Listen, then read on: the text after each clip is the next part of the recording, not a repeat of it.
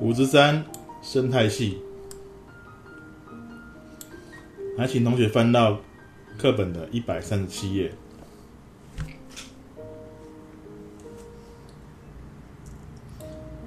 生态系这个层级来讲的话呢，它是比之前所介绍的族群跟群集还要来得大。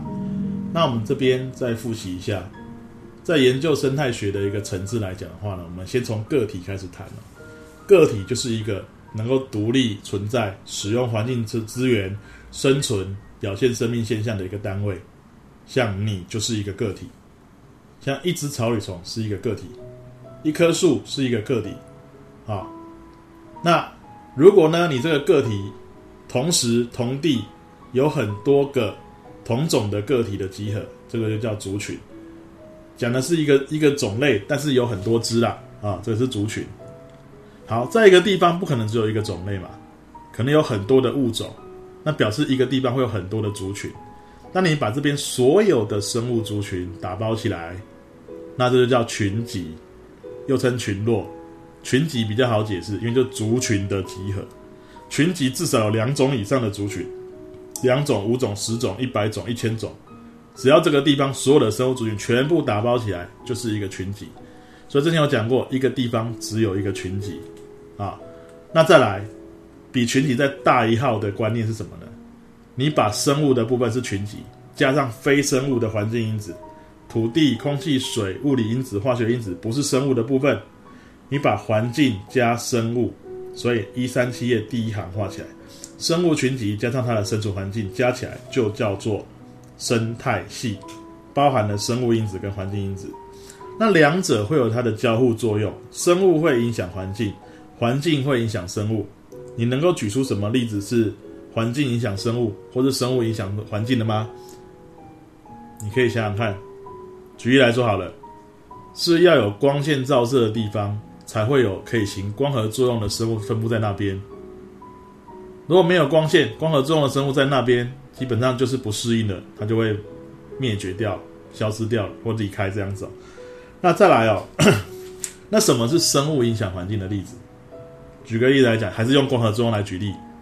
光合作用之后是会那个那些角色是会放出氧气出来。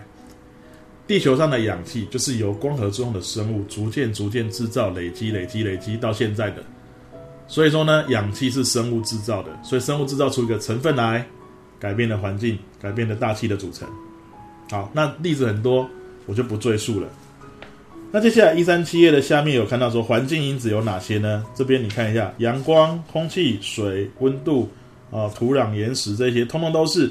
那当然，它们每一个因子都会影响到生物的生存。刚刚有举例的，阳光影响到光合作用的生物的分布，空气，空气最常提到的就是氧气可以拿来呼吸嘛，动物、植物、微生物是不是都需要氧气呼吸？最后是不是都会排出二氧化碳？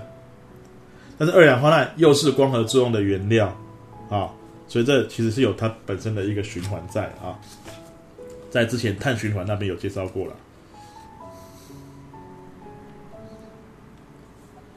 啊，抱歉，碳循环是这一章才要介绍的。好，接下来呢，我们来看水的话呢，是生物组成的主要成分，也是生存必须的物质哦。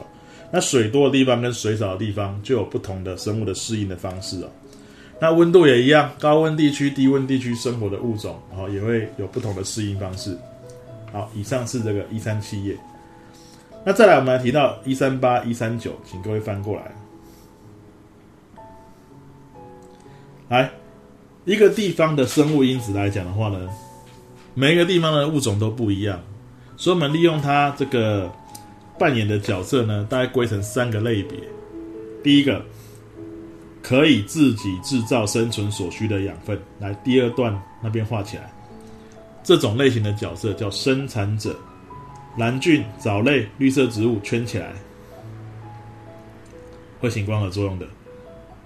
那其实要告诉你哦，其实光合作用可以制造葡萄糖是其中一招啦。其实还有别的化学反应也可以合成养分。好，但是呢，其他在国中不做介绍。那这一类可以自己合成养分的生物呢，又称作自营生物，自己可以合成养分，自己可以获得营养的这样子，你去这样解释都可以。那这一类是属于生产者。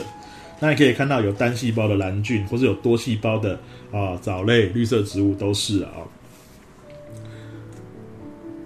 那再来一三九页，消费者，消费者的定义在一二行那边画起来，透过摄食其他的生物于体内进行消化作用，以获得生存所需的大部分养分。基本上，原生动物或是动物界的人，大家都属于这一类型哦。它就靠吃得到别的生物的能量跟养分。再来第三行那边有讲到另外一个角色叫分解者。那分解者呢，也是把它定义化起来，分泌酵素到体外进行分解作用。分解作用呢，可以把尸体跟排泄物分解之后，分解者当然是也是需要这些养分的，它会吸收一些进来。但剩余它用不到的话，其实也是大半部分它用不到，那它就会等于就在环境中嘛，就直接回归给环境这样。来把举例的生物圈起来哦，腐生细菌、原生菌跟真菌这些都有分解者的角色啊，有单细胞的也有多细胞的。那如果我们的这个物质元素要循环的话，分解者是很重要的一环。来，再来哦。在一三九页这两个角色呢，消费者跟分解者是不是都不会自己产生养分？那这种类型的生物呢，我们又有另外一个相对于自营生物的名词，叫做异营生物，就是有赖于其他生物才能够维生的，没有办法自己合成养分的，就叫异营生物。所以两页归类起来的重点就是，自营生物生物的话呢，有生产者；异营生物的话，包括了消费者跟分解者。那分解者呢，是可以把这个元素回归给环境之中的。那再来补充资料，这边有一个角色哦，听起来好像名字很像，可是它不是跟前面三个的的这个什么者的角色对应来讲的话呢，是不同等级的。清除者，我们来形容一下，他会把尸体当食物吃，但是吃了之后呢，就全部他自己用而已，他也没有要回归给大地的意思。例如说，好了，秃鹰。吃腐尸这样子，他就把肉吃掉了，他有没有回归给环境？没有啊。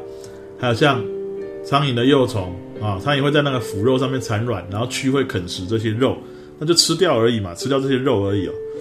啊，马鹿啦、蚂蚁啦，还有什么非洲草原上还有什么斑点猎狗啦，这个胡狼啊等等的，都会吃这些腐肉，他们是以腐肉为食的，他们的名字叫清除者。但由于他们没有像分解者一样回归给大地哦，因为营养没有回归给大地，所以呢，它不是分解者。其实清除者只是消费者的其中一类而已。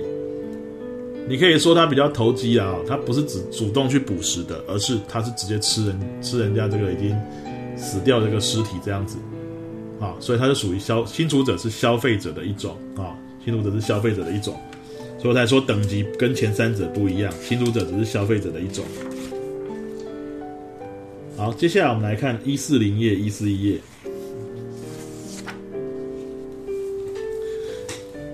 接下来我们要谈的是生态系的这个重点，其实有两个，这两页呢是第一个重点，叫能量流动。那一四二跟一四三是另外一个重点，叫物质循环，或你把它叫元素循环也可以。这四页是这一章蛮重要的一个观念，而且是以前没有教过的，请你注意听哦。什么叫能量流动呢？在讲这之前呢，先要再提一下食物链跟食物网的概念。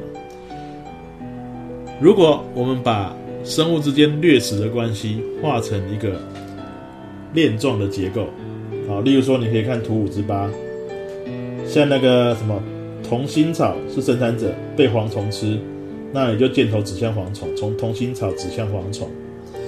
那蝗虫被蓝腹鷴吃，那就。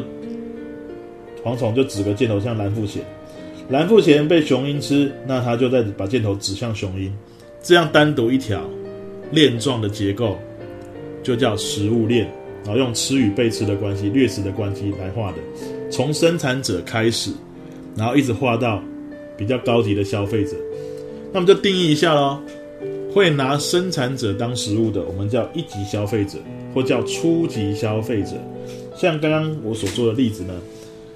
蝗虫吃同心草，同心草是生产者，那蝗虫就是初级消费者、一级消费者。那蓝腹鷴，它吃蝗虫就会比前者多一级，它就叫二级消费者，或叫次级消费者。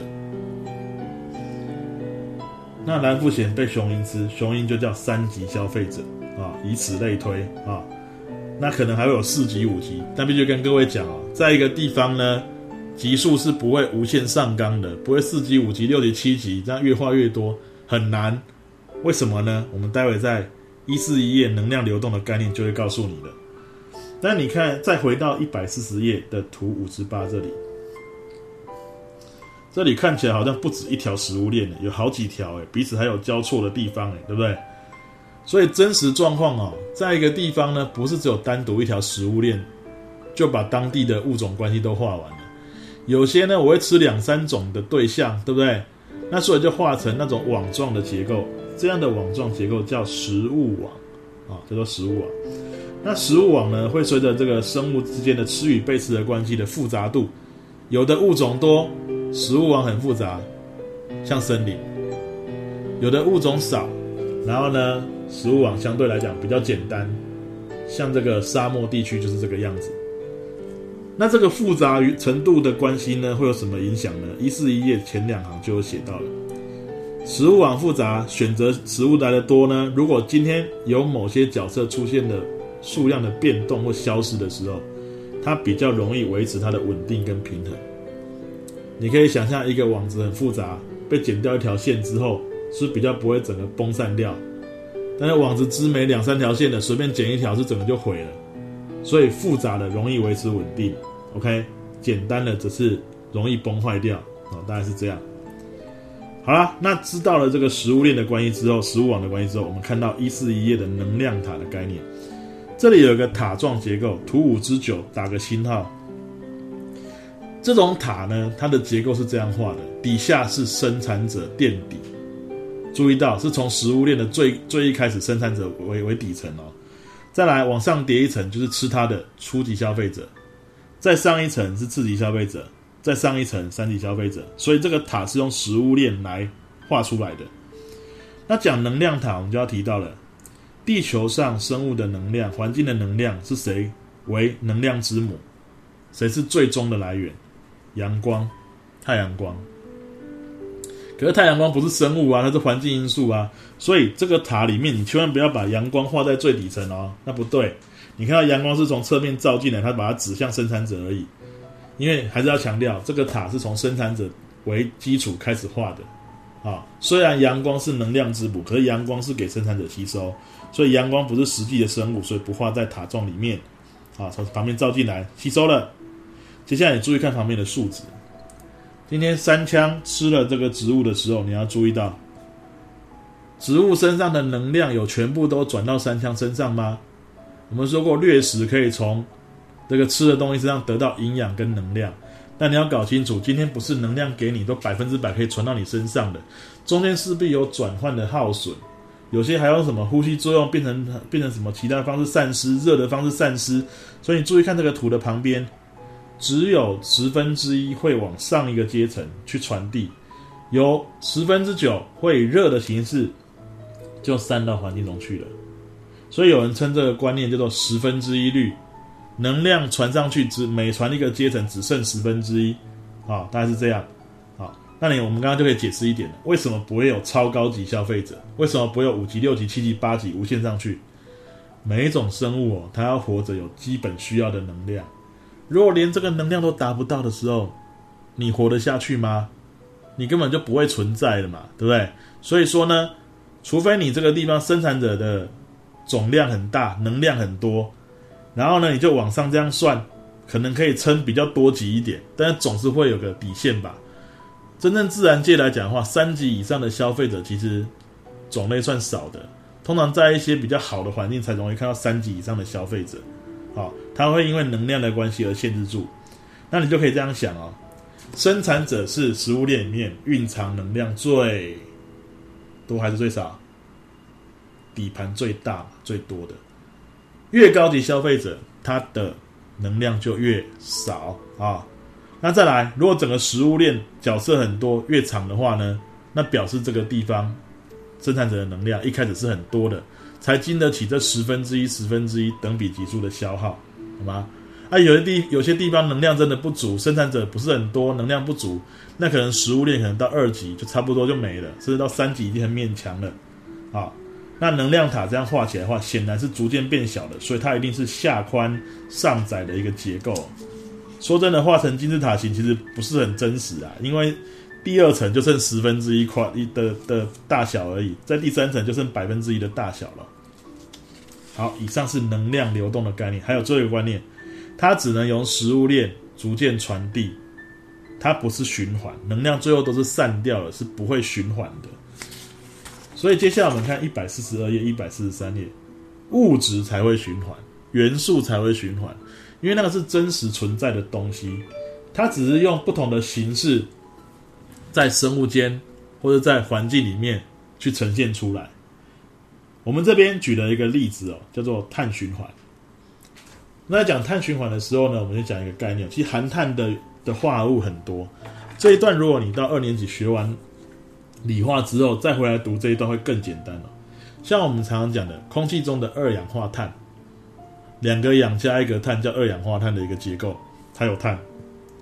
葡萄糖、蛋白质、脂肪，甚至我们的 DNA 也都含有碳氢氧，也有碳啊，在生物体内的碳，对不对？环境中有环境中的碳。生物体有生物体的碳，只是用不同形式去组合成不同的的化合物，呈现出来特质也不一样。那么想一个大观念哦，这个我们在投影片上面有画过一个大观念，就是生物跟环境之间物质是怎么循环，它的大原则是什么？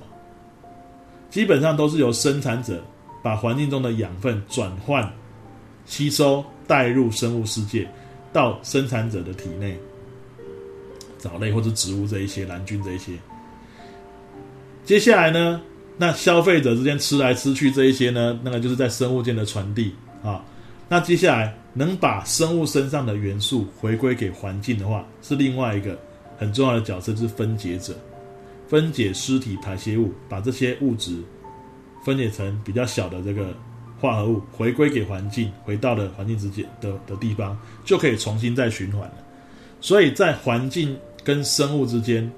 让物质循环的两大关键桥梁：生产者把东西带入生物世界，分解者把生物世界的东西还给环境。所以，在元素循环里面，物质循环里面，生产者跟分解者很重要。那你会有个问题啊？那消费者不重要吗？消费者是存在的，但是对于物质循环来讲的话，它只是在不同生物之间去传递而已。没有跨生物跟环境之间，所以我们说它不是扮演桥梁的角色。确实，在生物环境之间的桥梁没有它，没有错了啊。好，再来碳循环，我们就看一下图里面图这个五之十的部分哦。这里有提到几个你比较熟悉的名称：光合作用、呼吸作用、分解作用，还有燃烧啊。大家提这几个，这几个作用里面可以把大气中的二氧化碳。消耗转变变成糖类进入生物世界的只有光合作用，所以你看那个 V 图里面，碳元素在生物跟环境间的传递里面，二氧化碳指向生物体内的只有指向植物跟指向水中的那一些什么水生的植物，对不对？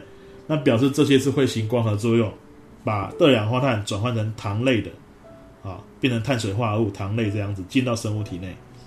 接下来，吃与被吃，借由摄食的方式，在消费者身上去做转换。那你注意看哦，动物或植物都会有呼吸作用啊。那它另外还写的微生物，那些分解者会把这个尸体排泄物分解。我们这些生物体内的这些含碳物质，经过分解者的分解之后，是会变成二氧化碳跟水回归给环境的。那我们如果还活着的时候，我们的呼吸作用。也会把这些含碳物质分解成二氧化碳跟水，还给环境。